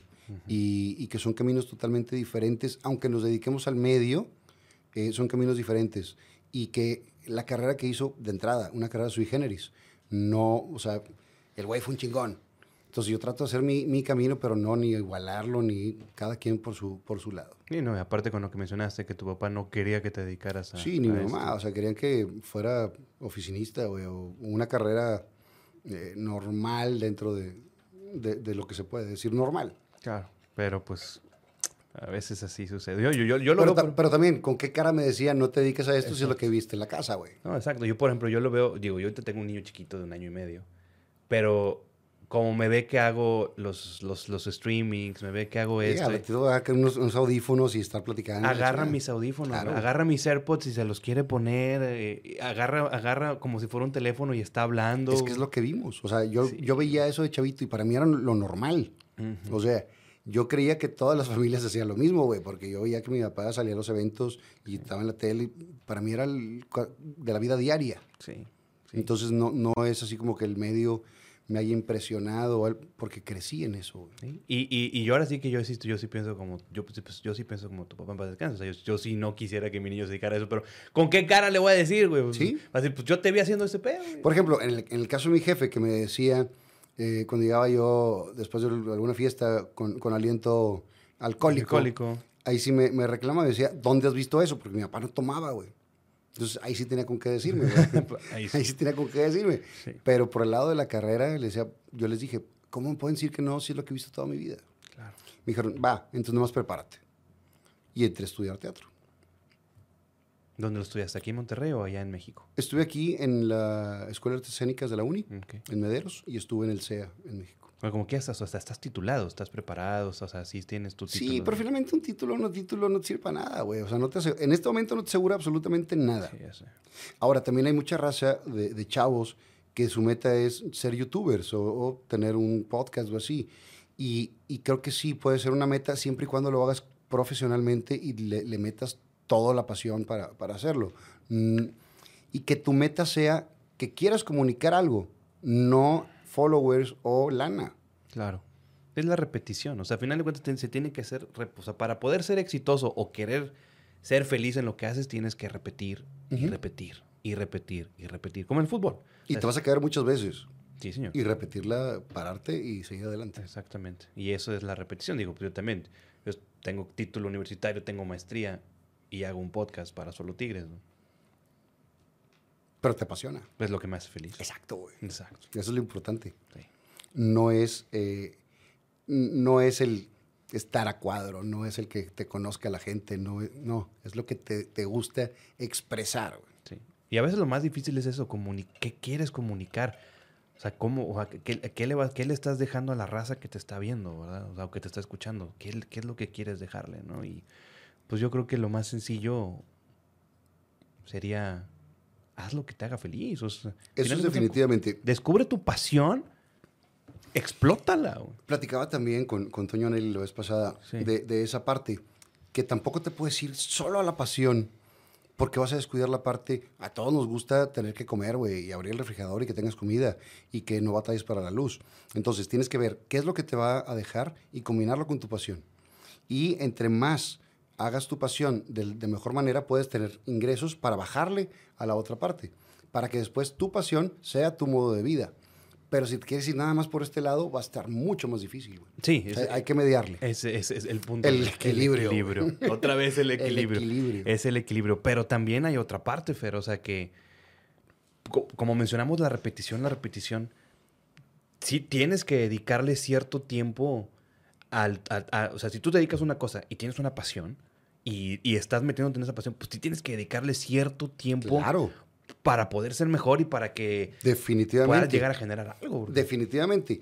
Y a lo mejor eh, hay gente que con, a lo mejor, hablando de, de pintura, Mm, con pintar una vez por semana cubre esa parte de la pasión. Y habrá quien quiera dedicarse de lleno a esto, pues sí, vas a tener que chingarle mucho más a esto para poder que, que tu ingreso sea de este lado y no del lado que te da de tragar. güey. Sí, o sea, yo lo, veo, yo lo veo en la música. Yo tengo un primo hermano que es productor, da- ha producido a María León, ha producido a... Qué buena. Sí. No, qué buenas canciones. No, y también está muy buena. Saludos a María León. Digo, Güey, en todos los podcasts, en todas las entrevistas, siempre digo a María León, a ver si un día me pela, güey. No, mira, pasa. pasa- chao, chao. No, pues también pasan. Hablamos por teléfono y viene, viene a cada rato. Entonces, No, sí, me- sí, sí me llevo bien con ella. ah, perfecto. Entonces, entonces ha producido a María León, ha producido a, esta, a María José y todo. Pero también he visto los sacrificios que, que él ha tenido que hacer. Claro, nada. Sac- es que sacrificios na- grandes. o sea. Nada es gratis en esta vida, güey. Hay que pellizcársela y hay que partirte la madre. Y más cuando quieres buscar tu pasión, pues le tienes que dedicar más que los demás. Si alguien le dedica seis horas, tú dedícale diez. Exacto.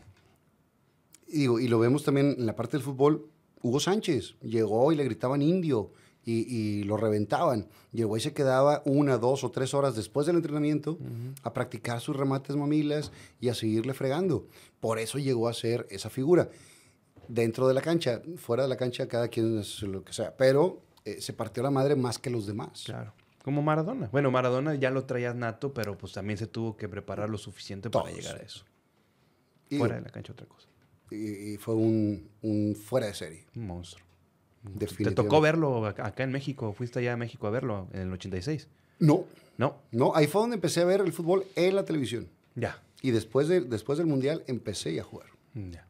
Y al principio era el, el malísimo, güey. Una, una nalga. Eh. Y terminé siendo el mejor del equipo, de la Rosita. Pues la repetición. La repetición. Y todas las tardes, después de hacer la tarea, en el terreno este, se juntara la raza o no se juntara, yo todos los días estaba pegándole a la pelota, pegándole tres, cuatro horas, tres, cuatro horas, hasta que y fuera, ya estoy tirando crema, estoy diciendo en serio. Yo decía, la quiero poner ahí. Y ahí la ponía, cabrón. Quiero, pero, y paz, pero chinga, chinga, chinga, chinga. Igual con el teatro, igual con la tele, igual con todo. Sí. Tan es así que, mira, eh, y esto sí me lo he dado cuenta porque este mismo primo hermano, Eduardo Benieres, mando un saludo, me lo, sí me lo dijo. O sea, la gente sabe más de fútbol americano que de fútbol soccer. ¿Por qué?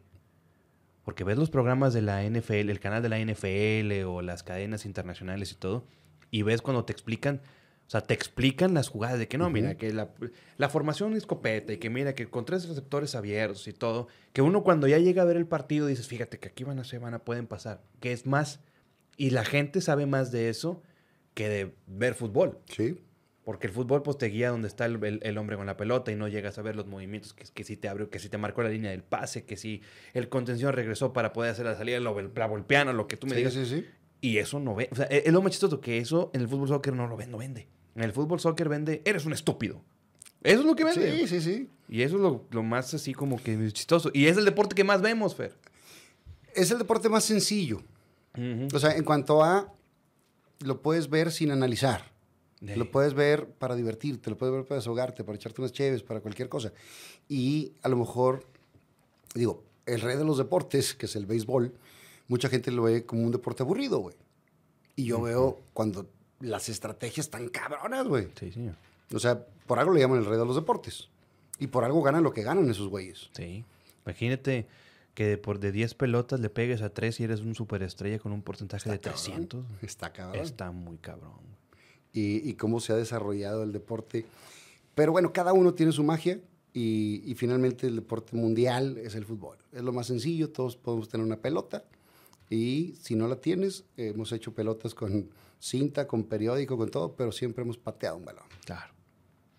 ¿Algún mensaje que le quieras dejar a los, a los chavitos que nos puedan estar viendo y escuchando, Fer? Yo lo que siempre he dicho para toda la raza es hay que soñar con los ojos abiertos y los pies en la tierra. Y, qué partirte la madre por eso. Te puedo robar la frase. güey? Adelante, Hay que soñar despierto y con los ojos abiertos y los pies en la tierra. Y luchar por esos sueños. güey.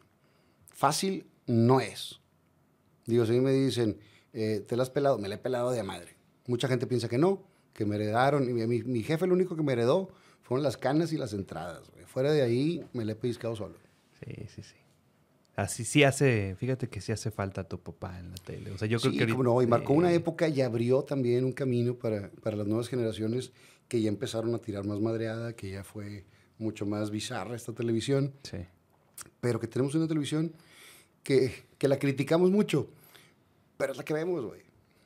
Pues sí, Por algo está. Y, y si no funcionara, ya se hubiera cambiado. Es correcto. Pero tenemos una doble moral.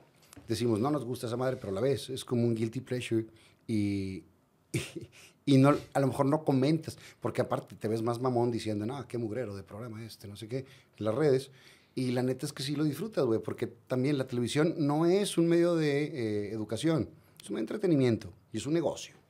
Es correcto. Entonces, es oferta y demanda. Tú tienes mucho rating, va a haber muchos comerciales y la gente te, te va a consumir.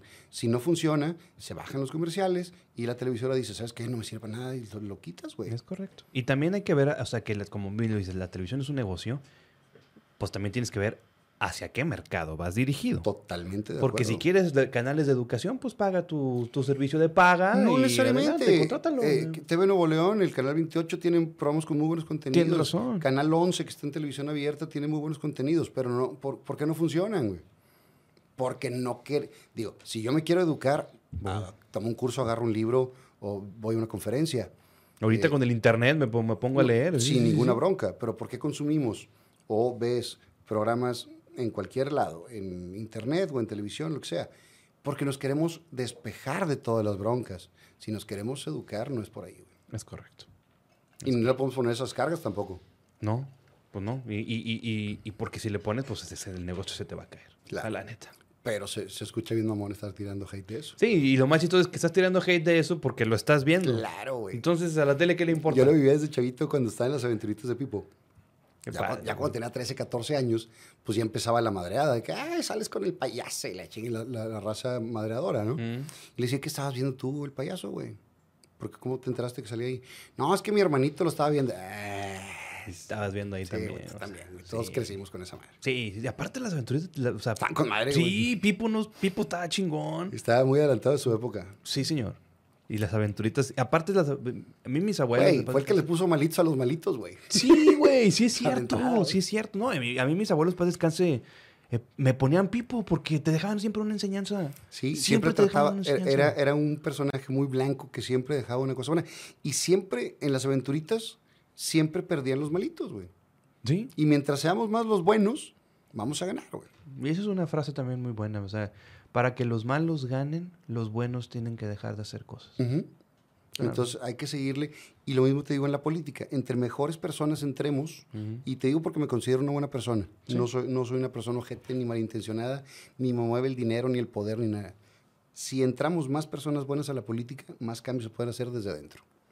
Pues ojalá, ojalá. Y, y si, y si ese es tu nuevo camino, tu camino que te está apasionando, pues tienes todo nuestro apoyo. ¿eh? Eh, no es que sea un nuevo camino, creo que siempre, y siempre he estado tratando de ayudar en diferentes. Soy, yo soy de la idea que lo que hace la mano izquierda no lo hace por la derecha.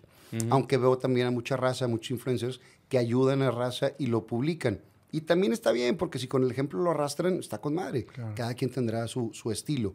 Pero creo que todos tenemos eh, la, la obligación de poder echar la mano a alguien. Todos necesitamos alguna ayuda en algún momento y siempre va a haber que alguien que, que tú puedas echar la mano. Pues ojalá, Y si es que una plataforma, pues es mucho más fácil hacerlo. Pues ojalá. Si, si, si, si, que sí. si te nace, pues eh, tienes nuestro si, si te siguen haciendo, si te sigue interesando eso, pues tienes nuestro apoyo y ya sabes que cuentas con nosotros. No me falta que te cambies al distrito donde vaya a estar, güey. No, pues este, ya- después O compraré. me voy por la grande y ahí sí votas por mí, güey. Claro, güey. Ya está. Pues ya que te falta. No, no, no, ¿Por no, qué? ¿Sabes que también? Eso, eso también dije. Yo nunca sería eh, un, un- un puesto que no pudiera hacerlo. güey.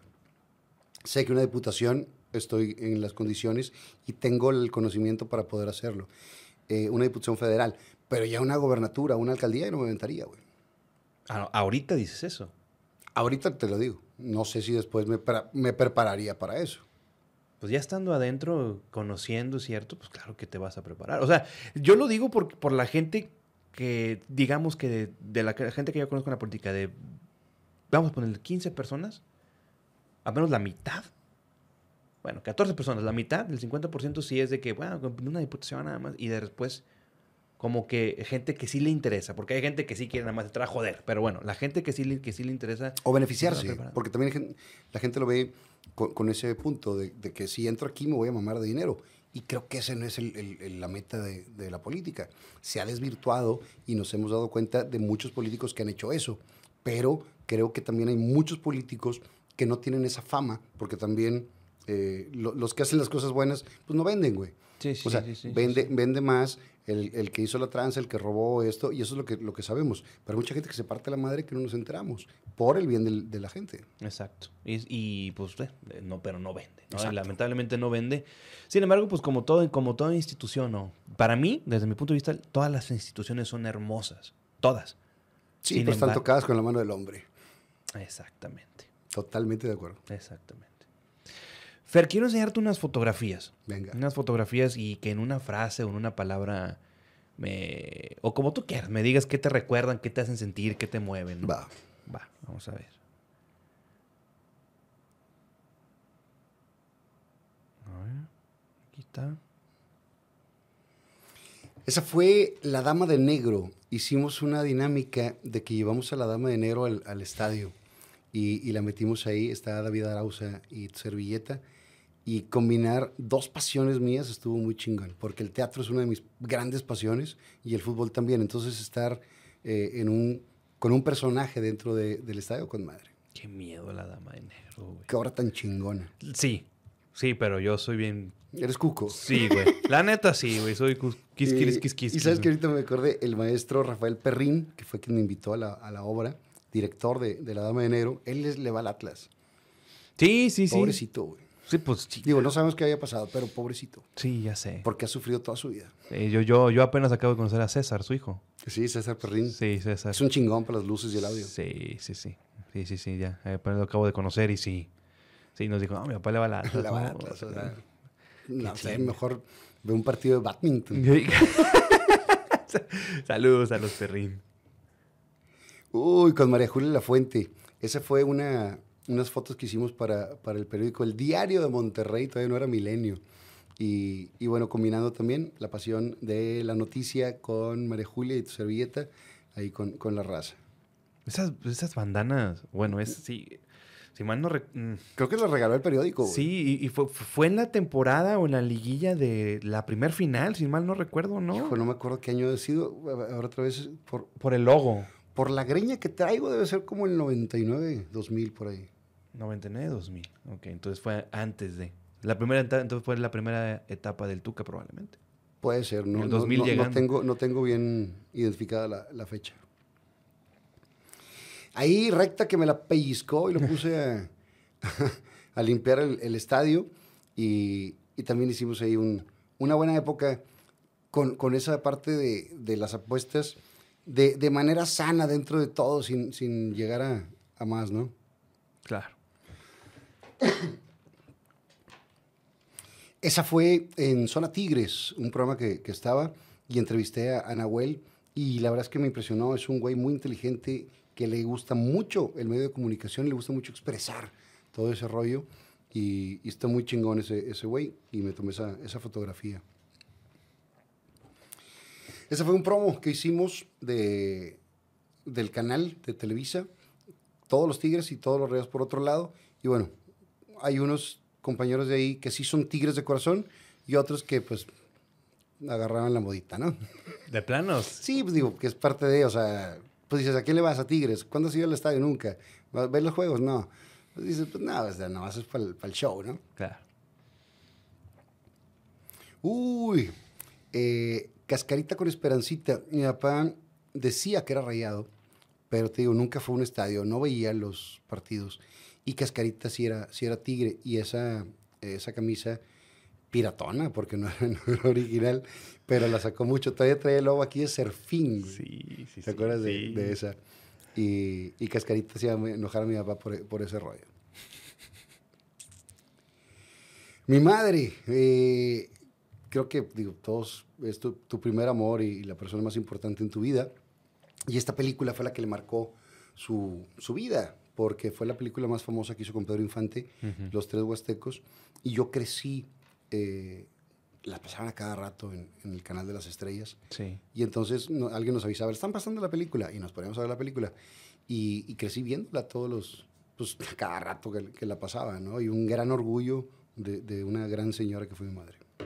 ¿La persona más especial de tu vida? Definitivamente mis padres eh, y mi familia, ¿no? Es lo, lo- lo más especial que, que he tenido. Y aparte tuve el, el- el privilegio de ser hijo de dos grandes personajes del medio, pero dos grandes personas.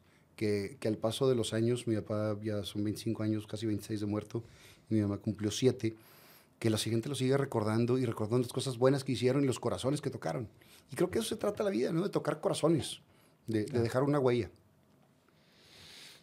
Algo que te haya faltado o que te siga faltando en tu vida por hacer o que te gustaría hacer. Yo creo que me, yo me voy más sobre la corriente a ponerme como, como metas, porque cuando uno se pone una meta y no la llegas a cumplir, puede existir una frustración fuerte. Entonces, yo tenía 20 eh, años cuando entré a estudiar al, al CEA, 21, y, y, yo quería ser actor de novela. Eso es lo que yo quería hacer en ese momento. Cuando tengo mi primera experiencia en una telenovela, me doy cuenta que no me gusta, mm. porque estás todo el día en un foro, pierdes mucho tiempo, no todo el tiempo estás trabajando, y dije, esto no es la vida que yo pensaba que era, güey. Entonces, eh, pues cambian tus expectativas. Y veo que el teatro me apasiona mucho más. Eh, un día estaba yo en Monterrey trabajando en Gente Regia y en el programa de Que Noche Intensa y me contratan de un día para otro y me voy de, me cambio de ciudad y de, o sea, literal. Entonces, no puedo hacer planes a largo plazo porque uno propone, Dios dispone. Y si quieres hacer reír a Dios, cuéntale tus planes. Sí. Entonces yo te puedo decir, eh, no, pues yo quiero hacer esto y esto. No sé, güey. O sea, eh, el año pasado igual estaba haciendo mi trabajo en la, en la pandemia y me surge la posibilidad de hacer la, la, campaña y me voy a casa a hacer campaña. Y me aviento el tiro y, y no tenía idea de hacia dónde iba a ir después. Y tenía pensado el regreso a Gente Regia, no se dio y me pongo a hacer el podcast y me van con madre en las redes, entonces nunca sabes para dónde vas. Güey. Claro. Mi meta nada más es seguir siendo feliz. ¿Y el día de hoy eres feliz? Cumplido. Me la paso con madre, me, me divierte mi vida. Qué bueno. Fer, pues, pues muchas gracias. Gracias, a ti, compadrito, y, y saludos para toda la raza tigre, que, que siga esa, esa, pasión sin pasar a la violencia y que sea un, un medio de desahogo, más no un, un, medio para, para agredir. No, pues que así sea. Que así sea. Compadre, gracias. Muchas gracias, Rick. Hombre, gracias a ti, gracias a ti, Fer, y gracias a ti que, que nos viste en esta edición de Solo Tigres, el podcast. Les saludo a su buen amigo compañero Rubik. Recuerda de darle sus... ¿Cómo dice? Suscribir. Suscribirte, sí. Suscríbete, dale like. Y activa las notificaciones. Y activa las notificaciones. También de Fernando Lozano presenta, ya de pasada. Pues sí, de por favor, porque tiene buenas entrevistas. Entonces, ya saben. Les saludo a su buen amigo compañero Rubik. Coman frutas y verduras todos los días de su vida. Chao. Fer, muchas gracias, viejo. A ti, compadre. Gracias, gracias, gracias.